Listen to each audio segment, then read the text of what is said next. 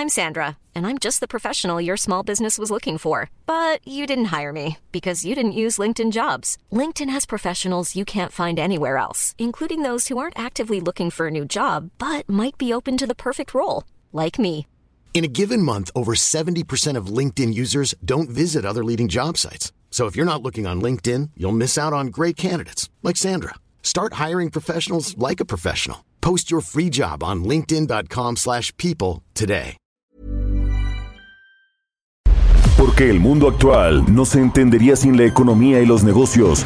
Acompaña a Mario Maldonado, el columnista de negocios más joven y objetivo del periodismo financiero, en su programa Bitácora de Negocios.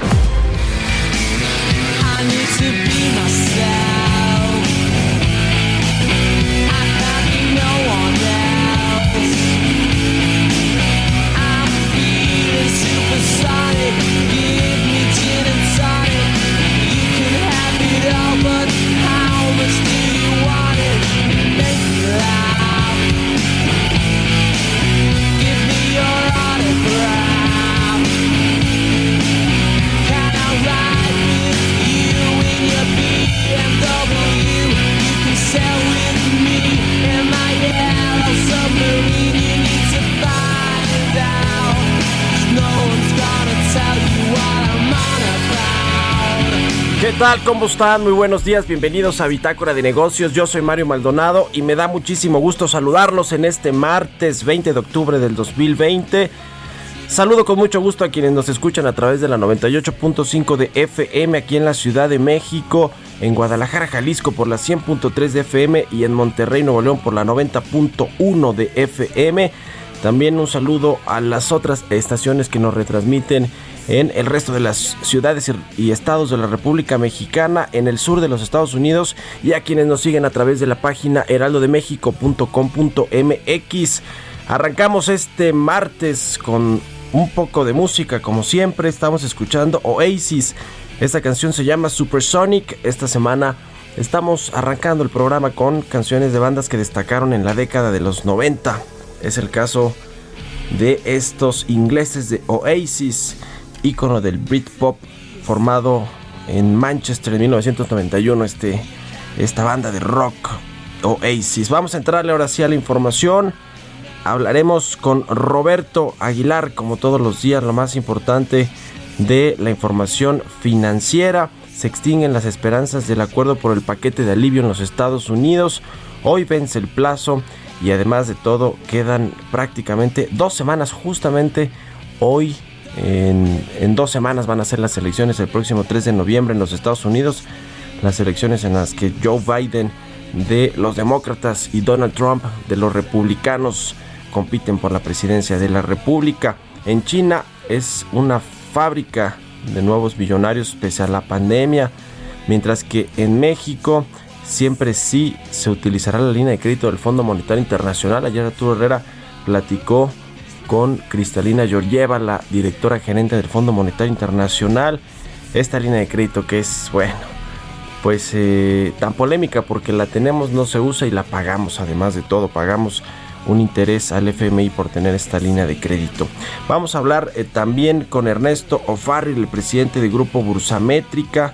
Como todos los martes, nos hablará sobre el índice bursamétrica de la economía de México para el mes de septiembre, cómo nos fue en septiembre y en el tercer trimestre de este 2020. Vamos a entrarle a ese tema y hablaremos también sobre este esta cuota com- complementaria al IEPS que la Secretaría de Hacienda envió en el paquete económico del próximo año, la ley de ingresos y que ayer se echó para atrás.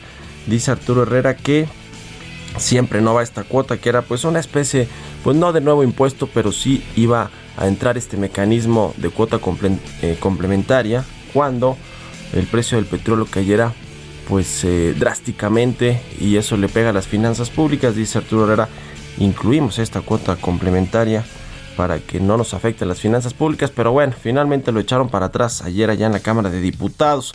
Vamos a hablar con Beatriz Marcelino Estrada, directora del grupo CITA, es una consultoría en medio ambiente, seguridad, en el sector de hidrocarburos, de construcción y demás. Sobre, estos, sobre estos asuntos hablaremos también con el ingeniero Antonio Arranz, CEO de DHL Express, eh, porque DHL Express anunció una inversión histórica en flotilla aquí en México y además va en alianza con el grupo Andrade, los dueños de el Heraldo Media Group, así que pues estamos muy felices de eh, darles estas buenas noticias en medio, sobre todo, pues de todo este ambiente rarecido en la economía. Hay eh, negocios que sí se están cerrando. Hablaremos también con Alejandro Padilla, director ejecutivo de análisis económico y estrategia financiera de mercados del Grupo Financiero Banorte sobre la participación de México en las reuniones anuales del Banco Mundial y del Fondo Monetario Internacional, estas que va a encabezar Arturo Herrera, el secretario de Hacienda, eh, próximamente. Así que quédese con nosotros aquí en Bitácora de Negocios, se va a poner bueno, es martes, hay que ponerle la mejor cara este martes y arrancar con todo este 20 de octubre. Los dejo ahora con el resumen de las noticias más importantes con Jesús Espinosa.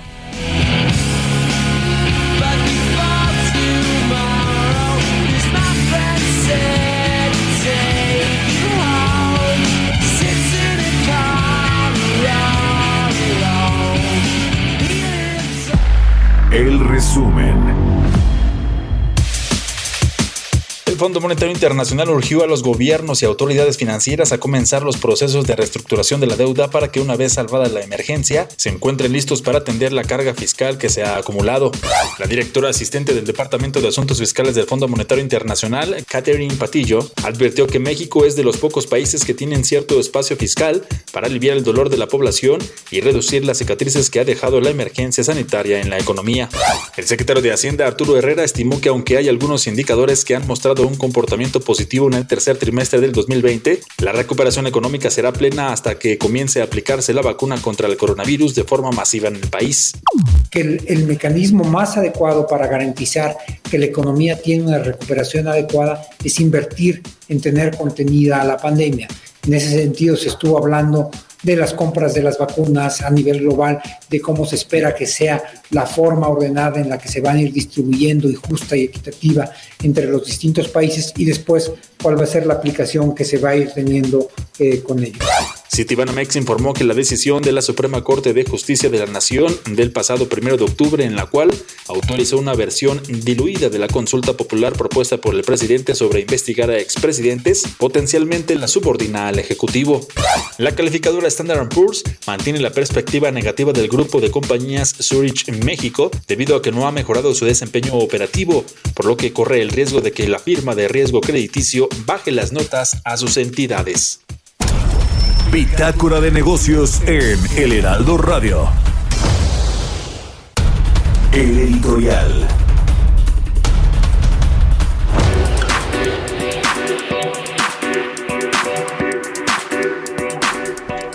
Oiga, el miércoles de la semana pasada el director general de Pemex, Octavio Romero, compareció ante la Cámara de Diputados.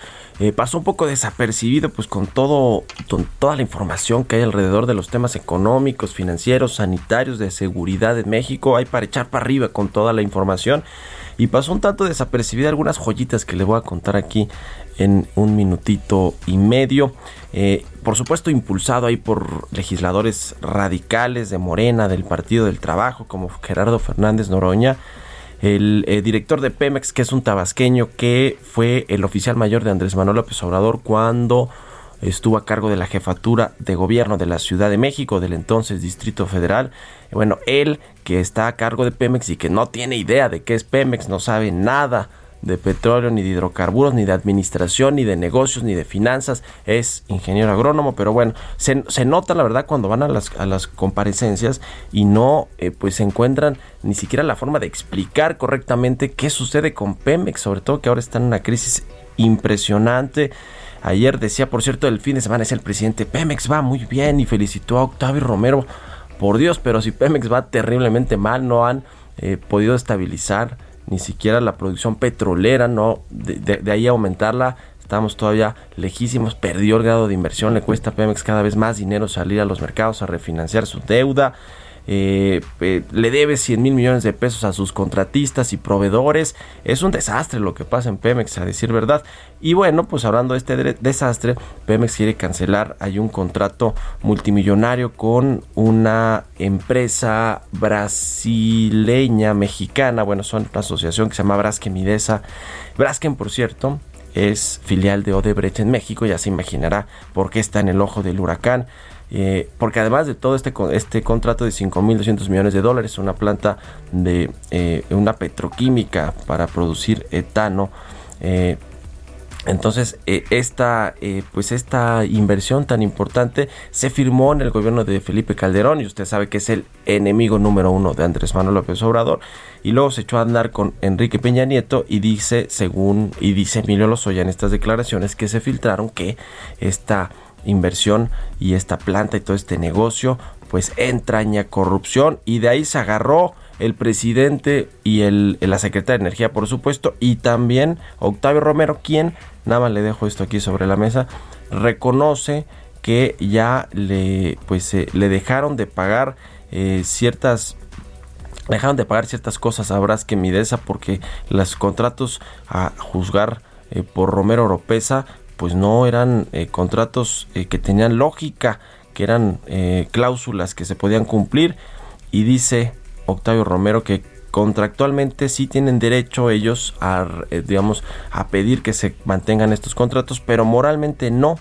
Dice que si se dejaron de pagar las multas de Pemex por no surtir el 100% del etano a esta planta de Tileno 21, pues el gobierno no, no le asiste a Braskem la razón, aunque sí la ley, y ya después veremos pues a ver quién, quién gana. En fin, pues trae todas las de perder, yo creo con esas declaraciones Pemex. Pero en fin, ¿usted qué opina? Escríbame a mi cuenta de Twitter, arroba Mario Mal y a la cuenta arroba Heraldo de México. Economía y mercados. Roberto Aguilar ya está en la cabina de El Heraldo Radio. Mi querido Robert, ¿cómo estás? Buenos días. ¿Qué tal Mario? Muy buenos días. Me da mucho gusto saludarte a ti y a todos nuestros amigos que nos escuchan. Pues fíjate que los mercados asiáticos negativos, luego de que los inversionistas comenzaron a ajustar su exposición al riesgo ante la cercanía de las elecciones presidenciales en Estados Unidos y en momentos en que la ventaja de Biden se acorta. Además, la cuenta regresiva para alcanzar un acuerdo partidista sobre un nuevo paquete de alivio en Estados Unidos, cuyo plazo vence hoy, es un día clave hoy, si no ya nos vamos a tener que ir de acuerdo con los tiempos eh, electorales hasta después de las elecciones. Y, y Europa reporta infecciones diarias récord por coronavirus. El Brexit sigue en el limbo, Mario, y los futuros de las bolsas estadounidenses positivos justamente por la interpretación de que sí podría haber algo de avance el día de hoy con el tema eh, de la discusión este, partidista en Estados Unidos por un paquete de ayuda. Fíjate que ayer el presidente de la Reserva Federal de Atlanta dijo que pasará un tiempo antes de que la economía de Estados Unidos se recupere por completo y que el Banco Central suba las tasas de interés o elimine el apoyo que brinda a los mercados financieros. Como he detallado hoy, aunque la economía de Estados Unidos sigue mostrando claras señales de recuperación, quedan porciones significativas donde la recuperación ha sido débil o inexistente. Esto lo dijo este funcionario de la Reserva Federal de Atlanta. Y bueno, fíjate que ayer también circuló esta información acerca del, que del secretario de Hacienda, Arturo Herrera, pues que habló el viernes con la directora del Fondo Monetario Internacional, muy ambiguas las declaraciones sobre la línea de crédito flexible que tiene disponible el país y que entrará en revisión pues en unos cuantos días. En noviembre del año pasado, el Fondo Monetario Internacional renovó por dos años esta línea de crédito flexible por aproximadamente se- 61 mil millones de dólares que por cierto nos cuesta, aunque no la utilicemos, y que bueno, pues no, no se ha dicho, o más bien Herrera dijo que el tema que conversó es de manera explícita en una reunión sostenida justamente el viernes con la directora del organismo financiero internacional. Hoy en la mañana lo ponía, la pregunta es si en realidad vamos o no como país a utilizar esta línea de crédito. Creo que ante la oposición del presidente lo veo bastante complicado. Y nos cuesta 160 millones de dólares más o menos Sí. al año, Robert. Sí, sí, sí, es un tema que, Imagínate que nada más nos cuesta. Ahí tenemos eso y no lo podemos utilizar, o no lo queremos utilizar más bien. Fíjate que la OPEP y los productores aliados se comprometieron a tomar medidas para apoyar el mercado del petróleo conforme aumentaban las preocupaciones de que una segunda ola de pandemia frene la demanda y un plan anterior para aumentar la producción a partir del próximo año deprime aún o deprimía aún más los precios.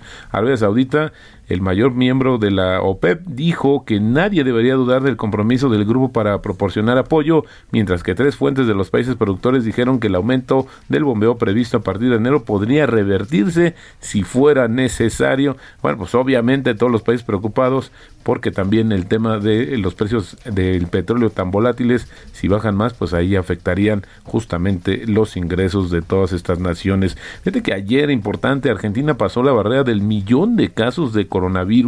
Esto lo informó, de hecho, el gobierno y lo que convirtió, lo convirtió en el quinto país a nivel mundial en superar ese nivel, mientras que los decesos sumaron 26.716, pese a la temprana y extensa cuarentena aplicada por Argentina a mitad de marzo.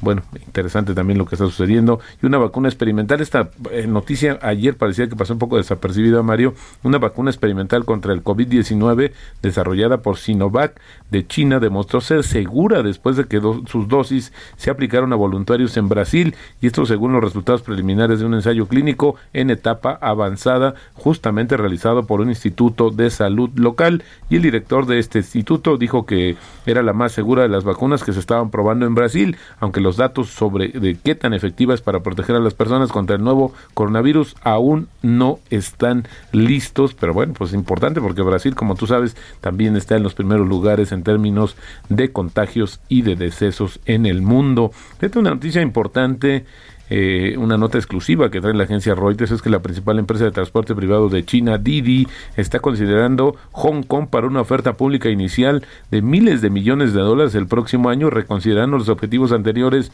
de cotizar en Nueva York en medio de la creciente tensión entre China y Estados Unidos. De hecho, lo verían mucho más complejo cotizar en Estados Unidos. La compañía con sede en Beijing tiene como objetivo una valoración de más de 60 mil millones de dólares para el momento del lanzamiento de la oferta que se espera para la primera mitad de 2021. Dato interesante también sobre China, Mario, es que China acumula nuevos multimillonarios, la fábrica de multimillonarios a nivel mundial a un ritmo récord, a pesar de que una economía pues sigue golpeada por la pandemia, gracias al auge de los precios de las acciones y una serie de ofertas públicas. Hay una cosa que se llama Urun China Rich List 2020, también destaca el cambio acelerado de China desde los sectores tradicionales como la manufactura y el sector inmobiliario, ahora los multimillonarios pues apuntan al comercio electrónico, la tecnología financiera y otras industrias de la nueva economía. Jack Ma, fundador de Alibaba, retuvo el primer lugar por tercer año consecutivo con una riqueza personal que aumentó 45% a 58 mil millones de dólares. Y fíjate que un dato interesante, la riqueza combinada de aquellos en la lista justamente que se dio a conocer el día de hoy, pues eh, suma 4 trillones, que es más que el PIB de Alemania. Este año se creó más riqueza que en los cinco años anteriores juntos. Y justo elegí una frase de Jack Ma que dice, en lugar de aprender el éxito de los demás, aprende de sus errores. La mayoría de las personas que fallan comparten los mismos motivos, mientras que el éxito puede ser atribuido a muchos otros factores. Como te decía, esta frase es de Jack Ma, el tercer, bueno, pues que repite por tercer año consecutivo como el hombre más rico de China y el tipo de cambio, Mario cotizando en estos momentos en 21.15. Pues ahí está Roberto. Oye, también otro tema que tiene pendiente el gobierno federal de Arturo Herrera en lo particular es el de las eh, coberturas petroleras, ¿no? También ya tiene que renegociar. Exacto. Ahora había que ver bajo esta situación de más eh, inestabilidad en los precios cuánto le costaría un seguro, pues que prácticamente lo que está comentando y como tú sabes son muy sigilosos, misteriosos diría yo, por una, un motivo principal es que en el momento en que sepan que está contratando México, pues obviamente podría darse especulación. Es de los pocos países que hace todavía este mecanismo millonario. La verdad es que también de, recordarás que en algún momento se cuestionó qué tan eh, efectivo podría ser este mecanismo de cobertura, que pues también... Mil millones de dólares más cuesta, o menos, ¿no? Nos cuesta, ¿no? Como y luego ahora con este asunto de las cuotas complementarias al IEPS, que pues era para proteger justo las finanzas públicas, de los vaivenes del precio del petróleo. Pues ya veremos. Gracias, Roberto. Al contrario, muy buenos días. Roberto Aguilar, síganlo en Twitter, Roberto AH, son las 6 con 20 minutos. Radar Económico. Ya está en la línea telefónica Ernesto O'Farrill, el presidente del Grupo Bursamétrica, como todos los martes. ¿Cómo estás, Ernesto? Buenos días, adelante. ¿Qué tal, Mario? Muy buenos días. Buenos días a todos. Bueno, pues el tema que les traigo hoy es eh, nuestra estimación de cómo nos pudo haber ido en, en el mes de septiembre y en el tercer trimestre. Eh, pues hay que recordar que pues en el segundo trimestre tuvimos una caída brutal, histórica, en, eh, en el PIB, ¿no? Eh, vimos cifras de caídas de 20% promedio, ¿no? En los meses de abril, mayo, ya menos, con menos fuerza la, o menos intensidad la caída de junio, en términos de tasa anualizada, ¿no?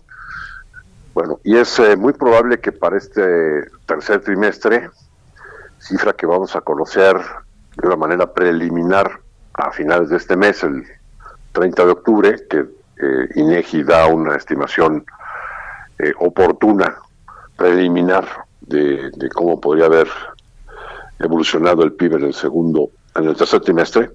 Eh, coincidimos con una declaración que hizo el vicegobernador de Banco de México, el señor Jonathan Heath, que estima que podría haber un, un repunte en el segundo trimestre, en el tercer trimestre, de un 12% de incremento trimestral. Muy bien, ahora, si lo pasamos todo a tasas anualizadas, ¿qué es lo que vemos? En el mes de septiembre, nuestra estimación, en base a nuestro indicador oportuno, el más, eh, el más oportuno, pero no el más preciso, es el IBEM. Eh, nuestra estimación es que el IGAE, es el bimensual de septiembre, es una contracción del 8.3% anual. Hoy solo conocemos la cifra de, del IGAE de julio, una caída del 9.8 anual, y estamos con nuestros indicadores estimando una contracción del mes de agosto ligeramente más importante, el 10 y medio. Y ahora con septiembre en un 8.5 llegamos a una estimación del PIB del tercer trimestre de una caída del eh, 9.9% anual. Pero si comparamos este tercer trimestre contra el segundo, que fue el más bajo, cuando estaba todo cerrado, ¿no? eh, sí es, es factible ver un, un crecimiento arriba del 10% trimestral. ¿no? Es, es así como lo vemos. Con, con esto, pues eh, sí vemos que para todo el año, pues eh, el, la variación del PIB año contra el año anterior, anual, sí puede andar entre el 9,5 y 10%. Nuestra estimación previa era 10% y con todos estos datos vemos la posibilidad de que si continúan estas tendencias, pues pudiéramos mejorar un poquito el pronóstico hacia el, te digo, un rango entre el 9,5 al 10. Eh, sin embargo, este pronóstico pues está sujeto a que realmente no veamos un rebrote Sí, sí, sí. en el como en mundo o en, como el que está dándose en Europa, que obligue a un nuevo eh, confinamiento estricto y a cerrar otra vez la actividad económica, porque entonces sí podemos irnos fácilmente al 12% que había estimado el Banco de México de caída en la economía. Pues sí, pues qué complicado panorama sigue eh, habiendo para la economía mexicana, para la economía mundial. Ha- Habrá que ver con eh, cuidado los indicadores de los próximos meses y también pues cómo va a venir el rebote del próximo año, que yo creo que ya todos estamos pensando más bien casi en el próximo año la recuperación, aunque sea gradual y lenta y dolorosa. Muchas gracias, querido Ernesto. Mario, Buenos días. gracias, gracias a ti, Mario. Ernesto Muy buenos Farrell, días a el presidente del Grupo Bursamétrica, como todos los martes, con los temas económicos. Vamos a hacer una pausa, regresamos.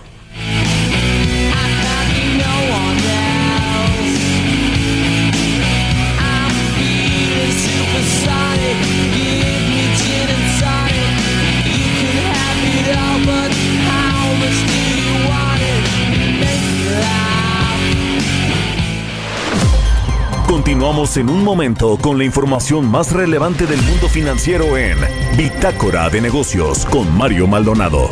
Regresamos. Heraldo Radio, la HCL se comparte, se ve y ahora también se escucha. Heraldo Radio, la HCL se comparte, se ve y ahora también se escucha. Estamos de vuelta en Bitácora de Negocios con Mario Maldonado. Thank you.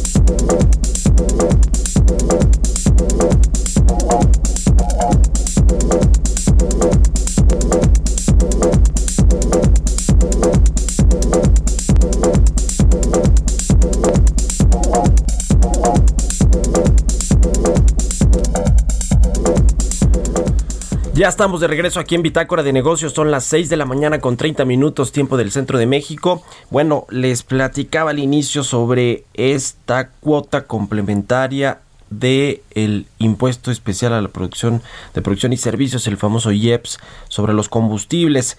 No va a ya no va a estar contenida en la ley de ingresos en el paquete económico del próximo año esta cuota complementaria que básicamente buscaba eh, ser aplicable una vez que los precios del petróleo, que son un componente importante, por supuesto, del, del precio de la gasolina, una vez que estos descendieran más de lo previsto en el paquete económico, en el marco macroeconómico, pues eh, entraría esta cuota complementaria para evitar que las finanzas públicas se vean afectadas, eh, los ingresos que obtiene el gobierno federal a través del el impuesto especial a la producción y servicios, el IEPS, por concepto de gasolina es muy importante.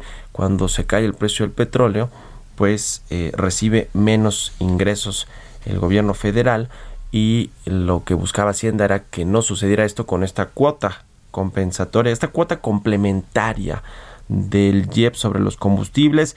Eh, decía Arturo Herrera que no iba a generar inflación, no iba a generar presiones para eh, la economía y tampoco para los precios. Los precios de la gasolina son muy importantes para cualquier eh, eh, pues para cualquier sector, para cualquier industria, básicamente el transporte, todo tiene que ver con la gasolina y con el traslado de mercancías, de bienes y pues todas las industrias también que utilizan la gasolina para generar eh, sus actividades. Bueno, pues todo, todo este asunto finalmente en una sesión que tuvo Arturo Herrera con los diputados que están revisando el paquete económico del próximo año, pues acordó retirar finalmente esta propuesta del paquete económico. Los grupos parlamentarios de la Cámara de Diputados, los coordinadores de estos grupos hablaron con Herrera y finalmente el consenso y la determinación final es que no se incluya en la ley de ingresos del próximo año. Todo esto, pues en el marco también de lo que platicábamos con Roberto Aguilar sobre los precios del petróleo en el paquete económico del próximo año, del 2021, el precio del petróleo promedio para el próximo año, según Hacienda, será de 42 dólares por barril. Ayer cerró por ahí de los 38 dólares. Y el, problema, pues es, por un lado, si se está sobreestimando el precio del barril de petróleo, que también es relevante para los ingresos del gobierno federal para cumplir con el presupuesto.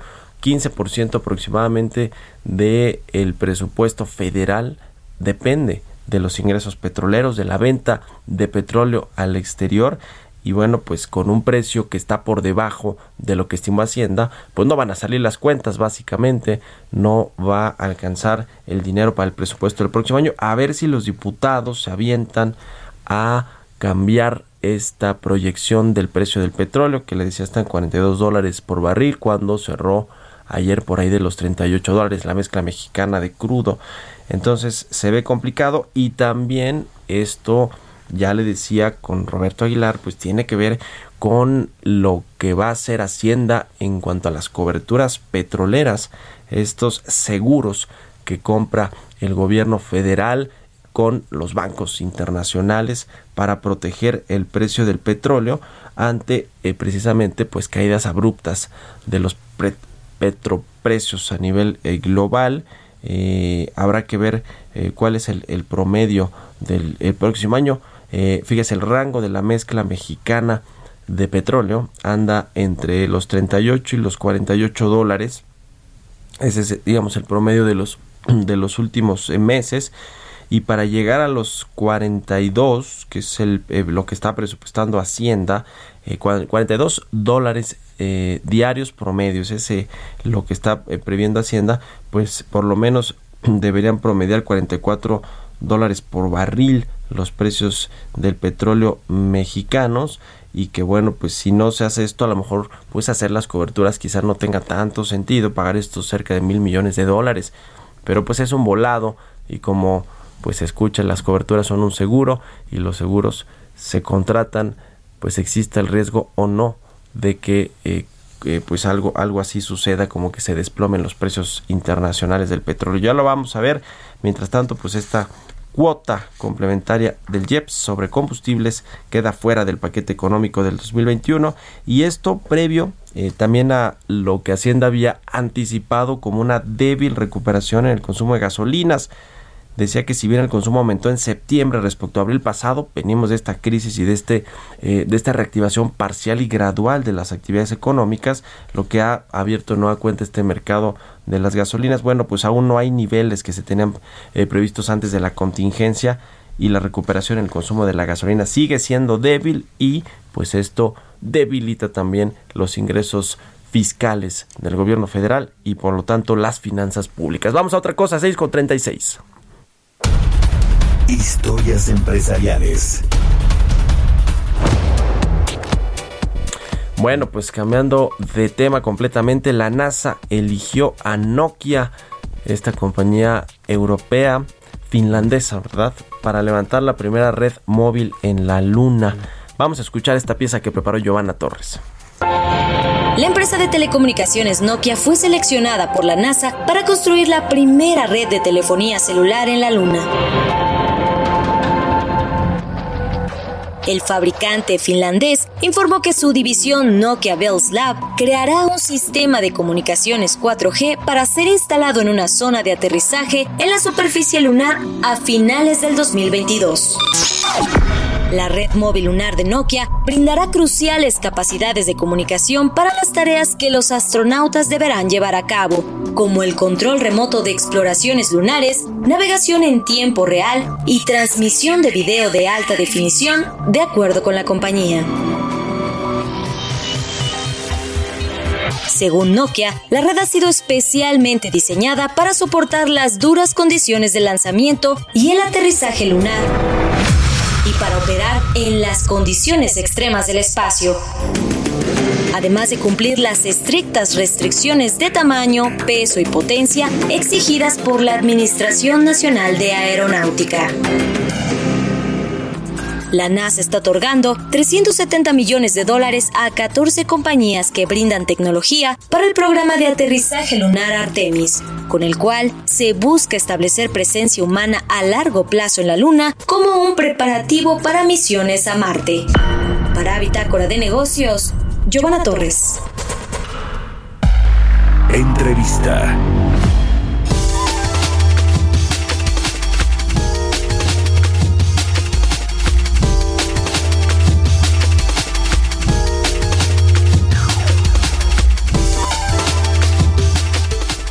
Bueno, ya le comentaba al inicio del programa que vamos a platicar con el ingeniero Antonio Arranz. Él es el CEO de DHL Express México, a quien me da mucho gusto saludar en la línea telefónica. Ingeniero, ¿cómo está? Muy buenos días. Hola Mario, ¿cómo estás? Muy buenos días y a ti a tus radioescuchas. Buenos días. Pues con buenas noticias y eso nos da gusto también comentarlas y compartirlas aquí en Bitácora de Negocios. Eh, DHL Express va a invertir o está realizando una inversión histórica de más de 53 millones de dólares para adquirir más de 1.500 unidades y así alcanzar una flotilla de casi 5 mil vehículos. Ingeniero, cuéntenos por favor de esta decisión de inversión de DHL Express en México y la importancia que tiene pues ahora pues justamente donde hay una coyuntura económica complicada. Sí, fíjate que en marzo fuimos con el presidente a, a hacer el compromiso que íbamos a invertir 300 millones de dólares en cinco años y en realidad hemos tenido que acelerar las inversiones. Eh, ahorita hicimos esta inversión en vehículos de 53 millones de dólares, que ya el 80% de los vehículos ya llegaron este mes, eh, gracias a un trabajo arduo de, de, Ford con el grupo Andrade, de que nos, los, nos, nos las pusieron en, en, en México ya con, convertidas, porque hay que hacerle todo un plan de, de conversión a esos vehículos. No es que el, los saques de la agencia y estén listos, hay que, uh -huh. hay que ponerle una serie de, de artefactos al, al, al, al, vehículo para que funcione, eh, para que funcione como equipo de entrega.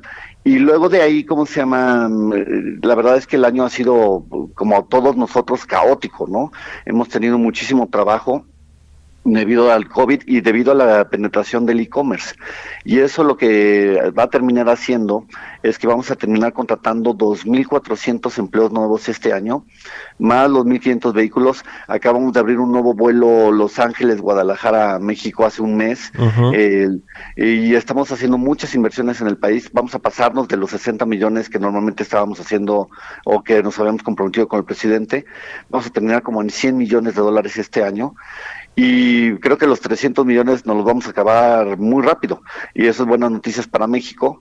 Y la verdad es que pues me- como siempre México lo podemos ver como un vaso vacío o vaso lleno y a nosotros nos encanta verlo como vaso lleno y siempre estamos apostando por México para que haya un futuro mejor eh, en el largo plazo. Y la verdad estamos muy contentos. Eh, también la semana pasada nos nombraron eh, el segundo mejor lugar para trabajar en el mundo somos el primer lugar para trabajar en el mundo, Best Place to Work, y estamos muy, muy contentos de, pues, de lo que está pasando eh, de HL en México y de nuestros socios de negocio, ¿no? Ujú. Pues qué, qué buena noticia, la verdad. Están, están aumentando las solicitudes de, eh, de transporte de mercancías, ¿verdad? A través del e-commerce y todo el, el- la economía digital que ahora con la crisis económica pues se ha dinamizado y se ha acelerado, como, como dice ingeniero. ¿Cuál, ha sido el panorama para DHL que me imagino tiene que ver con este aumento en las inversiones que están haciendo en la contratación de personal? Mira, imagínate, eh, hace cinco años el, el negocio era 20% e-commerce. Hoy es 50% e-commerce y este año el el el e-commerce ha crecido casi el 100%. Es una, es una locura. El- durante mayo, junio fue verdaderamente caótico el tema, eh, porque todo el mundo estaba encerrado. Entonces, todo el mundo se dijo, bueno, pues voy a probar. Y la verdad es que mu- mucha gente dijo, ah, pues oye, no está tan mal la cosa así, no me roban, no me hacen fraude. eh, y empezaron a confiar. Y ya se creó una nueva base. Y ahorita viene el buen fin y estamos esperando otra vez eh, récord de volumen. Nosotros estamos esperando que podemos el, mover entre 400 y 450 mil envíos diarios, de lo, de lo cual la mitad de ellos van a ser e-commerce para el, para el periodo noviembre-diciembre. Interesante. Ahora, este, esta adquisición de vehículos, eh, que la mayoría son de la marca Ford y se hacen mediante esta, esta alianza con el grupo Andrade. Cuéntanos un poquito más de eso, ingeniero, por favor. Sí, lo que nosotros estamos buscando, buscamos varios tipos de vehículos, porque obviamente hay unos vehículos que tienen que ser chiquitos, que nos permitan entrar a zonas residenciales, y luego tienes que buscar vehículos medianos que tengan más volumétrico, y luego tienes los vehículos grandes, ¿no? Que son los que se mueven entre, entre ciudades. Y la verdad es que la, la alianza con, con Ford y Andrade lo que nos ha permitido es conseguir ese tipo de vehículos. También traemos un poquito de vehículos de Volkswagen y un poquito de vehículos de Freightliner pero la, la- digamos el 95% de los vehículos van a- en este año el, el concurso lo ganó Ford Andrade. Y, y, y la verdad es que me- lo que sí me siento muy orgulloso es que como te platicaba al principio todos esos vehículos tienen vienen ahora sí que desvestidos no Ah, llegan llegan sin nada y el grupo Andrade se dedica a transformarlos con una serie de proveedores mexicanos y nos los entregan ya con el brand, con la, con la marca de HL y con todo lo, con todas las cosas que hay adentro.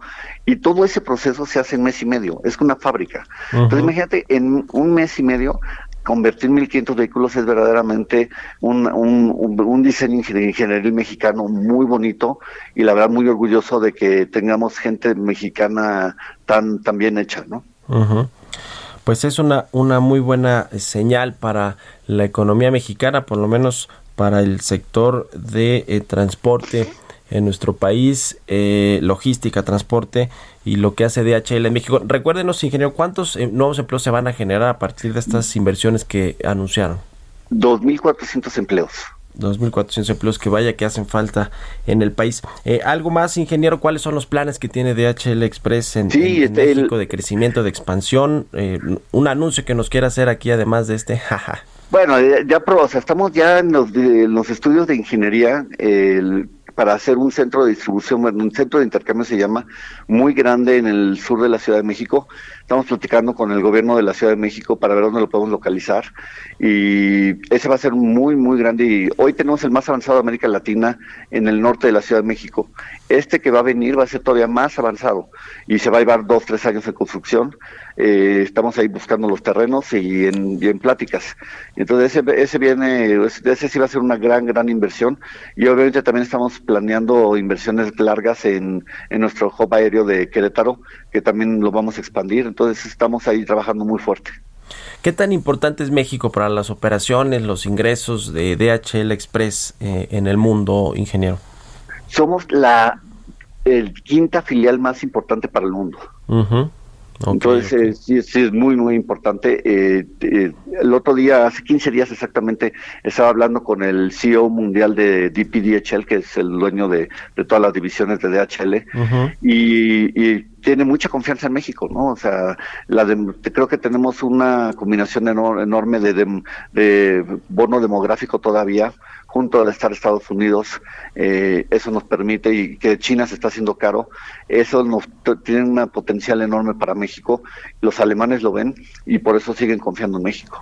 Pues sí, además hay un nuevo acuerdo comercial con los Estados Unidos, nuestro principal socio. Así que bueno, pues ojalá que sigamos teniendo estas buenas noticias. Le agradezco mucho, ingeniero Antonio. Muchas gracias. Ingeniero Antonio días. CEO de DHL Express, gracias por la entrevista. Muy buenos días, son las, son las 6 con 46 minutos. Bitácora de negocios en El Heraldo Radio.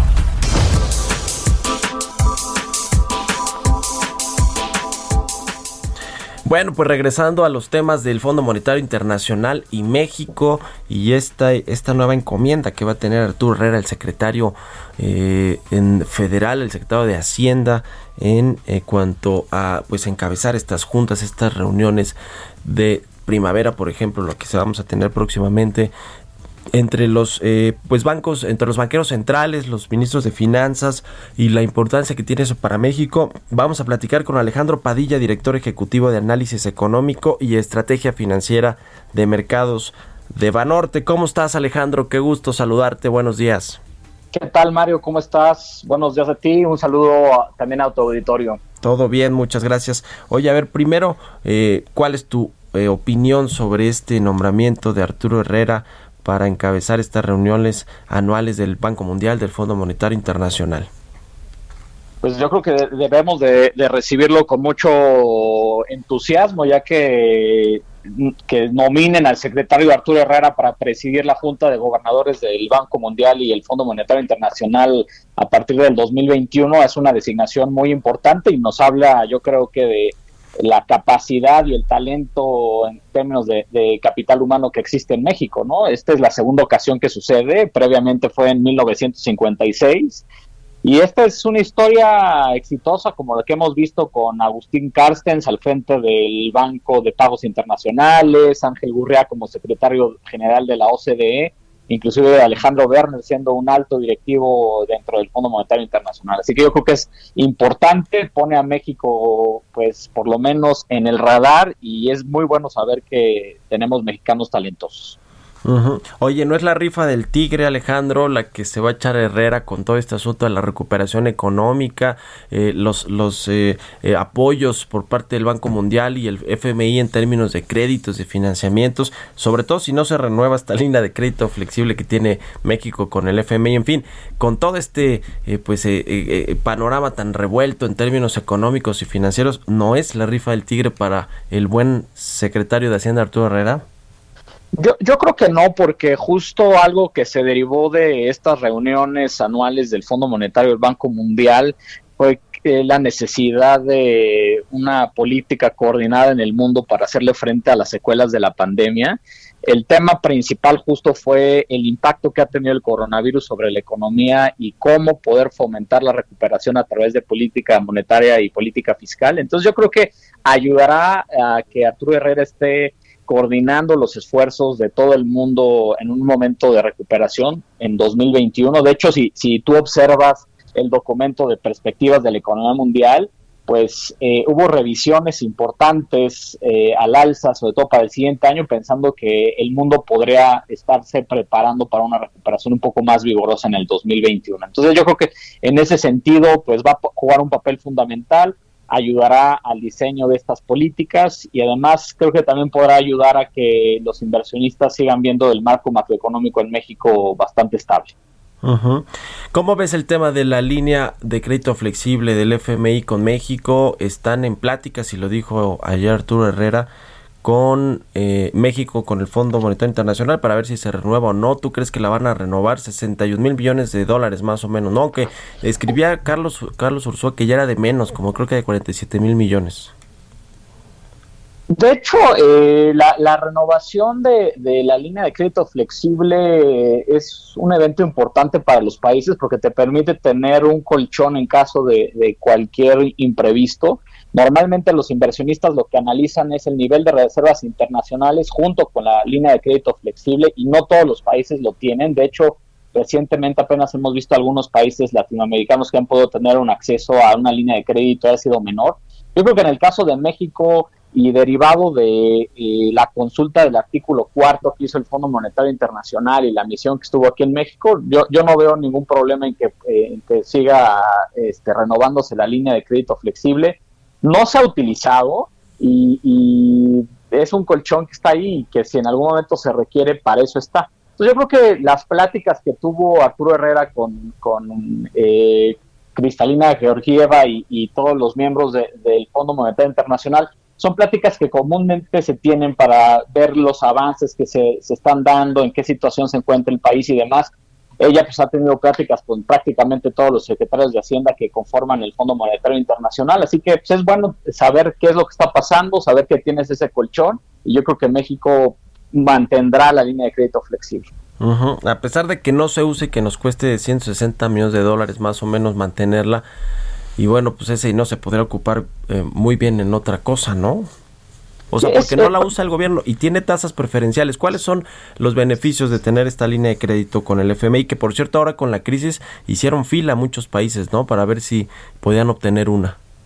Correcto. Sí, la, la idea de, de, tener reservas internacionales y línea de crédito flexible siempre ha sido un fuerte debate en, en, México y en todo el mundo. Es finalmente un colchón que requieres y es un colchón que los inversionistas se fijan para que puedan tener cierta confianza y que el, tu diferencial de tasas o el costo de financiamiento para, para endeudarte sea mucho menor. Entonces, es importante tenerlo. Es como cuando tienes un seguro. Yo creo que si le preguntas a cualquier persona, pues no le gustaría pagar un seguro, pero tienen el seguro simplemente para sentirse un poco más tranquilos. Entonces, yo creo que entender la línea de crédito flexible y el monto de reservas internacionales en línea a, a, lo que sugieren los estándares internacionales, hablan de un colchón para que México pueda acceder a los mercados financieros con una prima de riesgo que sea pues eh, alineada a, lo, al marco macroeconómico. Entonces yo creo que eh, es, es, un debate que siempre ha existido y, siempre existirá. Sin embargo, pues yo creo que los lineamientos internacionales sugieren que es mejor tener este tipo de, colchones, ¿no? Ahora, como tú bien mencionas, eh, pues creo que sí es bueno también eh, de repente ir, ir analizando la situación en la cual puedas tener acceso a este tipo de financiamientos. ¿Y la, eh, las coberturas petroleras también crees que van a, eh, hacerse? O sea, ¿sí van a contratarse o no? ¿Cuál es tu opinión acerca de eso, Alejandro? Probablemente sí, porque ha sido una estrategia que México ha seguido a lo largo de los años y sobre todo en un contexto en el cual hay mucha incertidumbre en torno a el nivel del precio del petróleo en los mercados internacionales. Es importante tener este tipo de coberturas. Eh, en estos días hemos tenido estas reuniones ministeriales que se llevan a cabo de manera mensual por parte del OPEP más.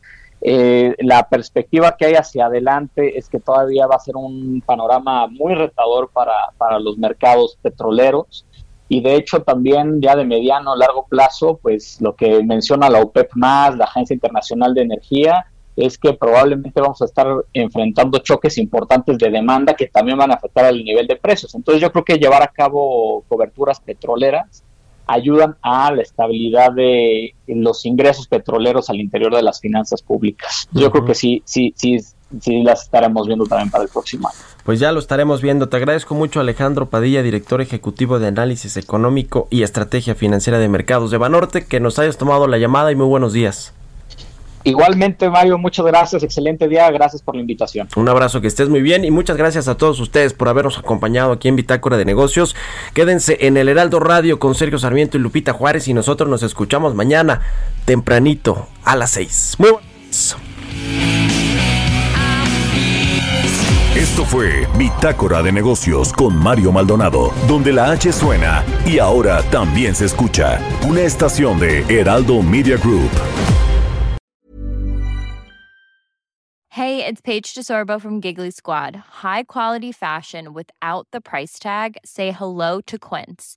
I'm snagging high-end essentials like cozy cashmere sweaters, sleek leather jackets, fine jewelry, and so much more. With Quince being 50 to 80% less than similar brands. And they partner with factories that prioritize safe, ethical, and responsible manufacturing. I love that. Luxury quality within reach. Go to quince.com slash style to get free shipping and 365 day returns on your next order. Quince.com slash style.